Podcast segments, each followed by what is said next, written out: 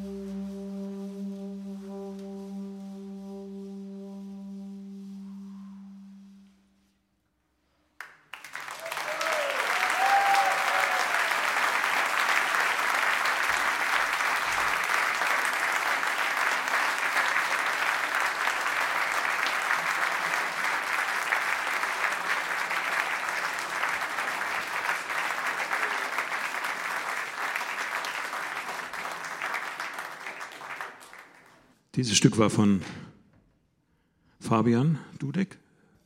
Trio Rubato hat er es genannt. Fabian Dudek.